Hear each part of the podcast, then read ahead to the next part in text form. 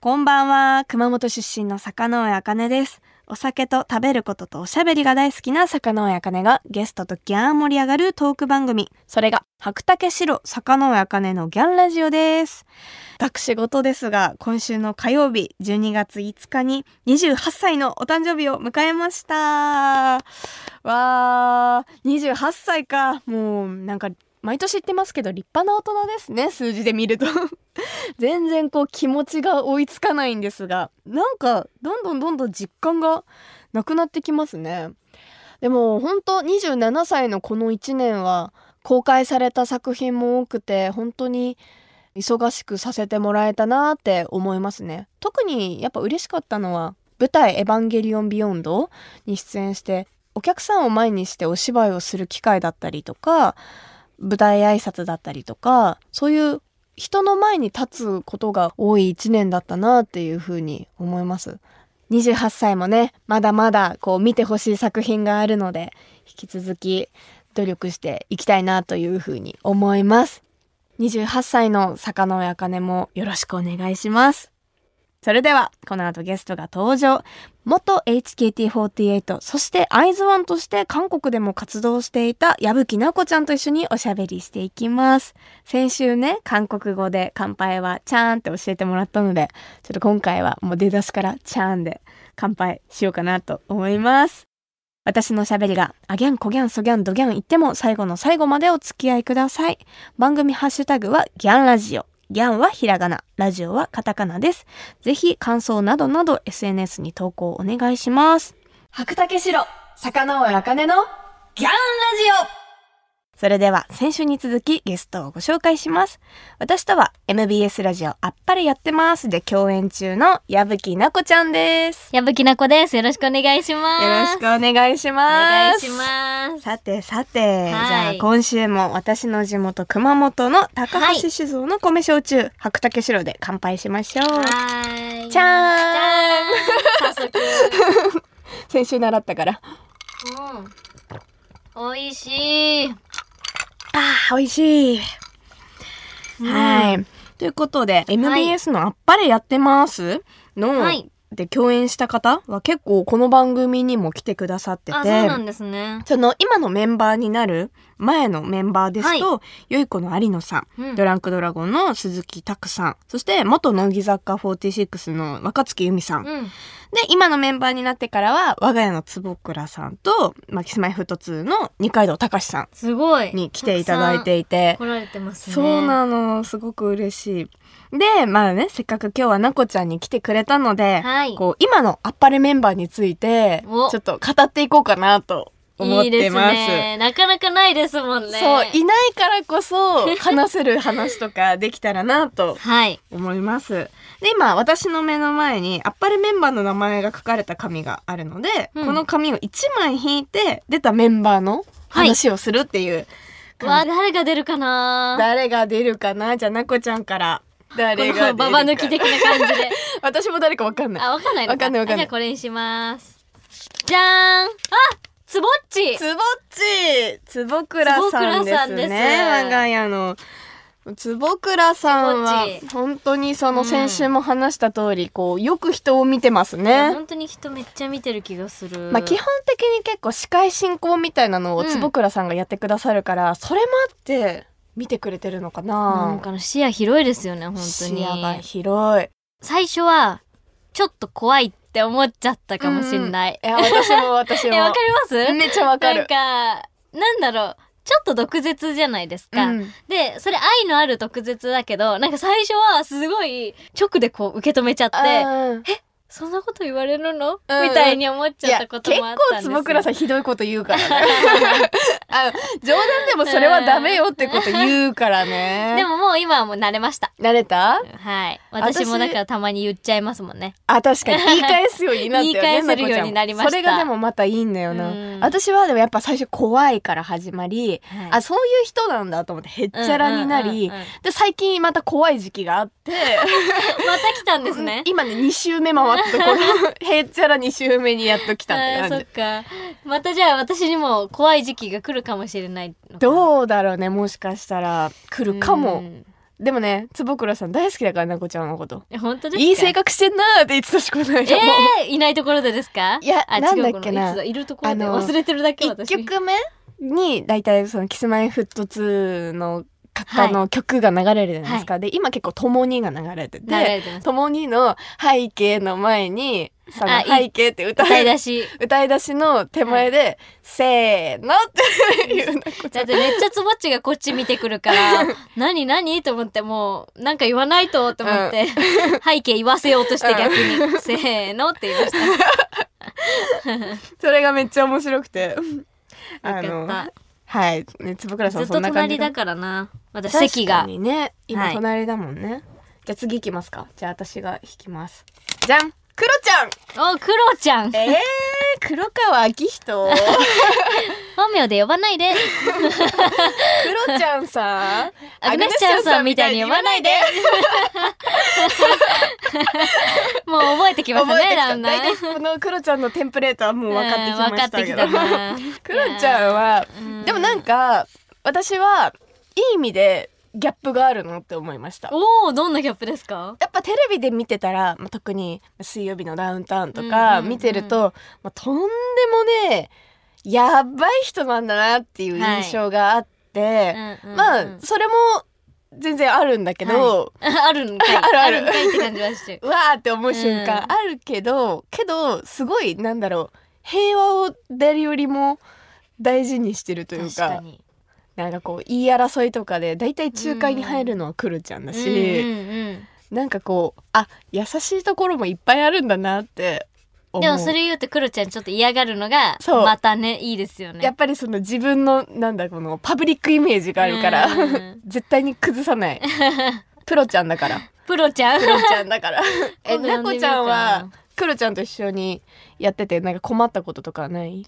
困ったことかでもなんかその最初にそのアイドルの子に近寄ってくるじゃないですか、うんうん。そうだね。それがやっぱ怖くて、ね。最初は嫌でしたね。そうだよね。なんかやっぱ最初クロちゃんと共演するってなったらうん。気をつけてねって言われるめっちゃ言われますねよ周りから。そうだよね。でその後に逃走中うんで結構何回か共演させてもらってるんですけどその毎回「守るしんよ」ってうん言われるんですよ。始まる前に、うん。ゲーム始まる前に。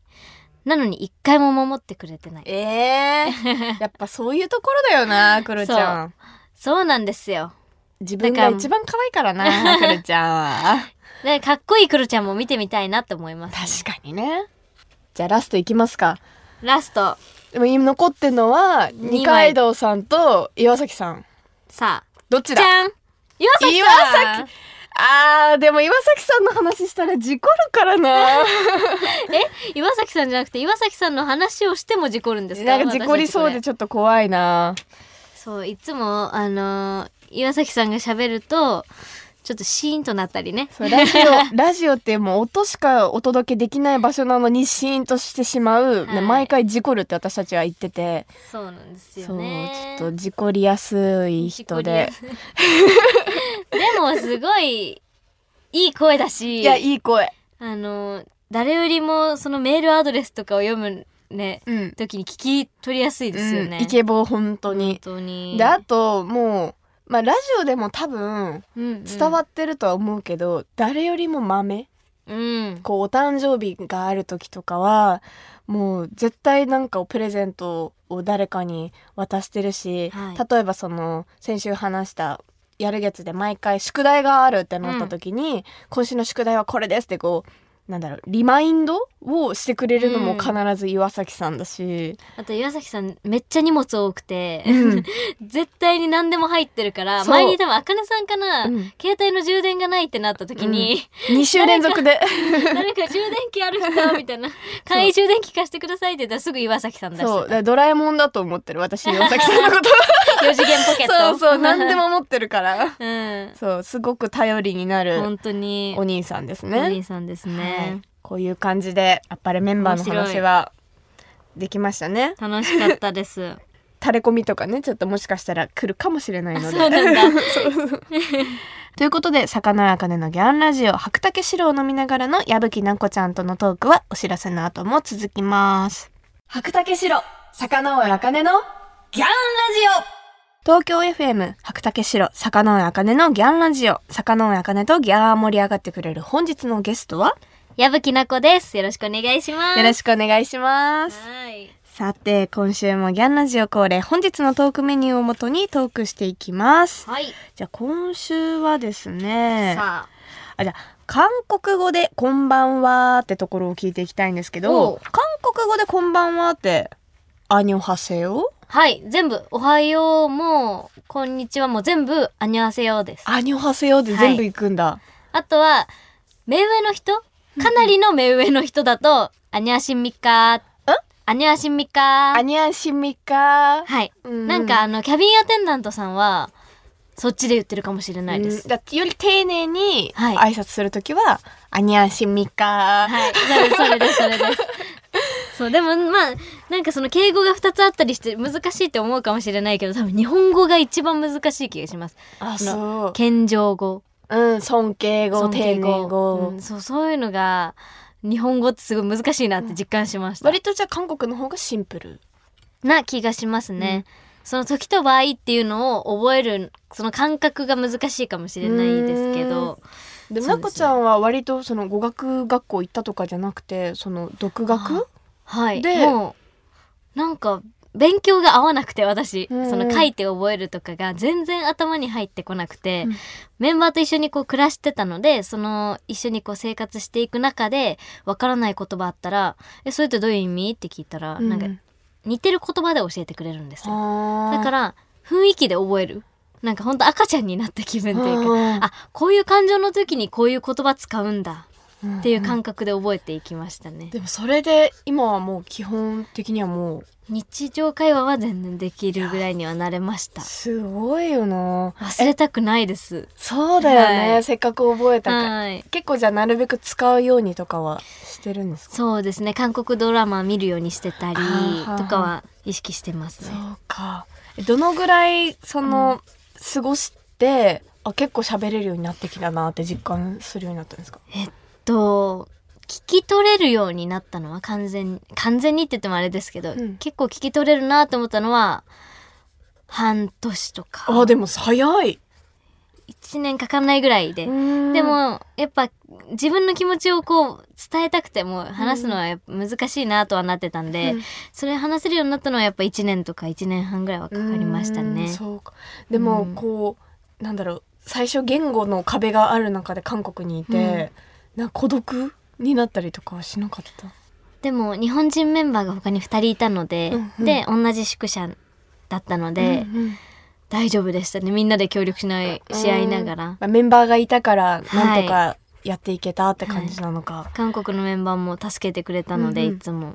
え本田ひとみちゃんとは今でもこう秘密の話とかはこう韓国語で話をするって聞いたんですけど。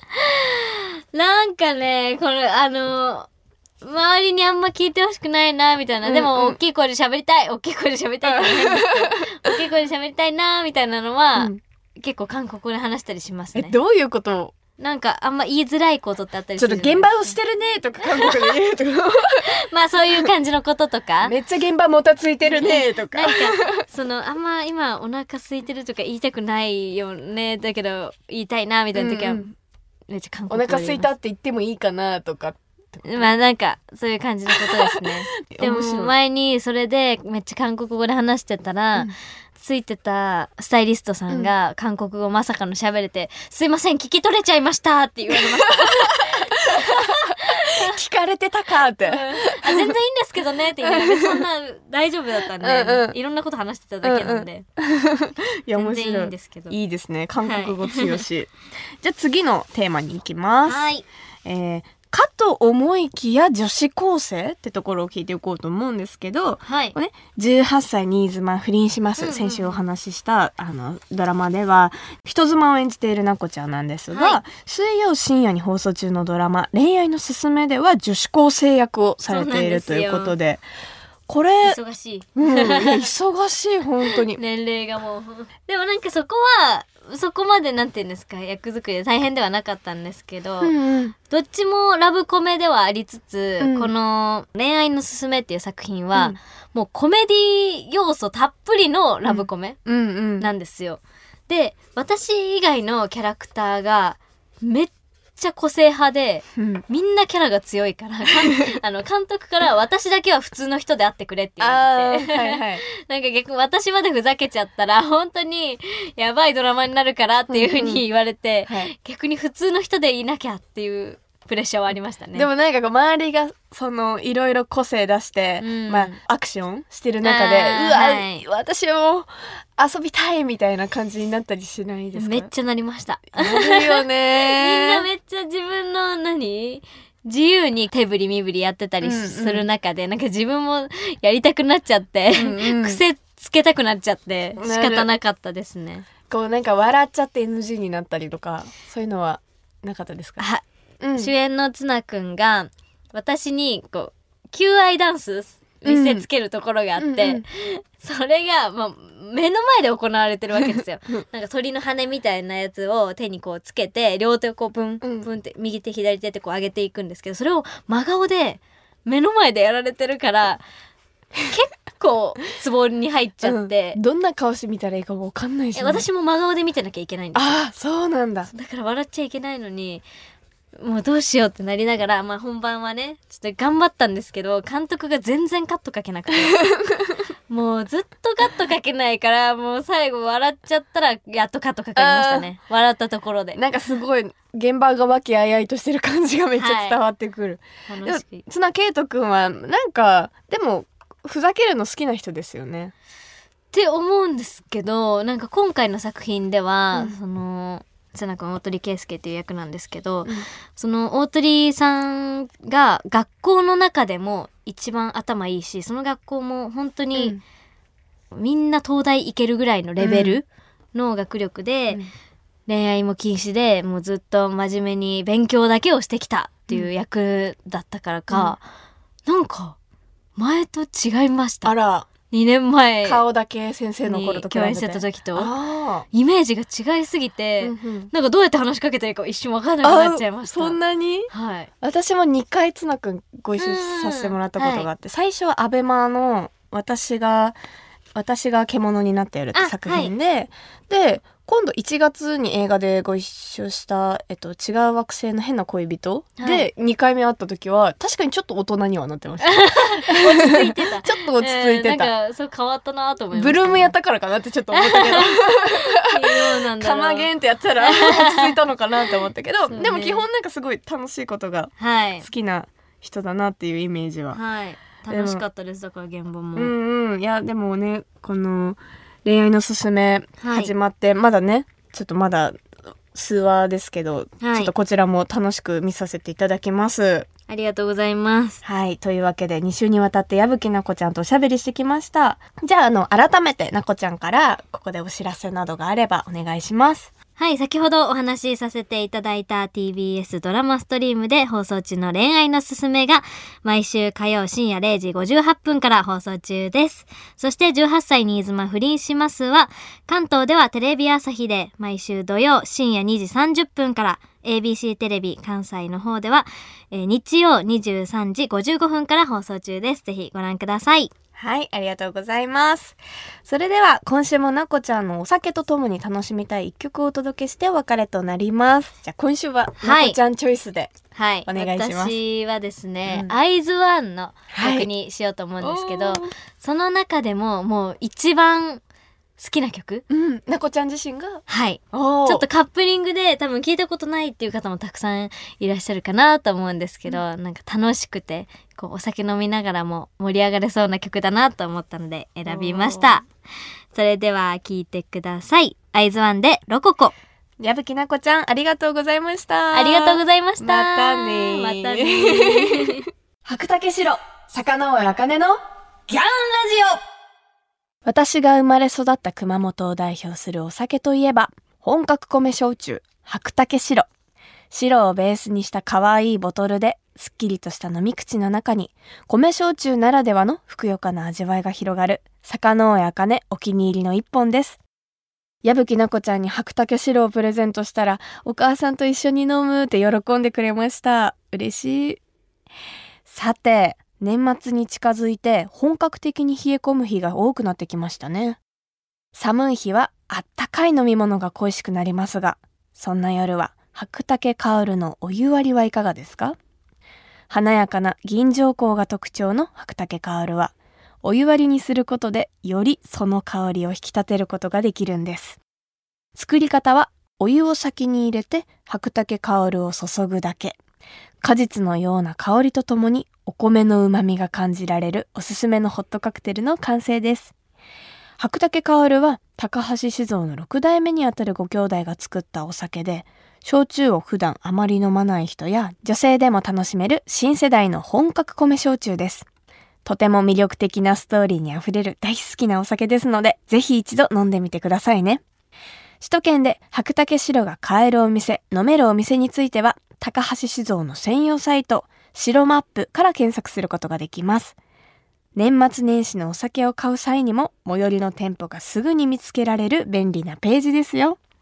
詳しくは白竹白白マップで検索してみてくださいね。白竹白坂上茜のギャンラジオ東京 FM 白竹城坂上茜のギャンラジオあギャンコギャンとおしゃべりしてきましたがそろそろお別れの時間です。今週も矢吹奈子ちゃんとお話ししてきましたがもう2週にわたって本当に可愛かったですね。その元アイドルだけど今女優さんとしてすごく活躍してる矢吹奈子ちゃんだからこそ話せるトークとかもいろいろできたかなと思います。個人的に嬉しかったのはこうやってお芝居の話をするのももちろんだけど共通のこう共演者の話ができるっていうのが今までラジオでもなかなか話してこなかったからなんかそういう話ができるのって嬉しいなーなんてことを思いました。矢吹奈子ちゃん2週にわたって本当にありがとうございました。そしてここで坂上茜からもお知らせがあります。日本テレビ系にて毎週日曜夜10時30分からセクシー田中さんが放送中です。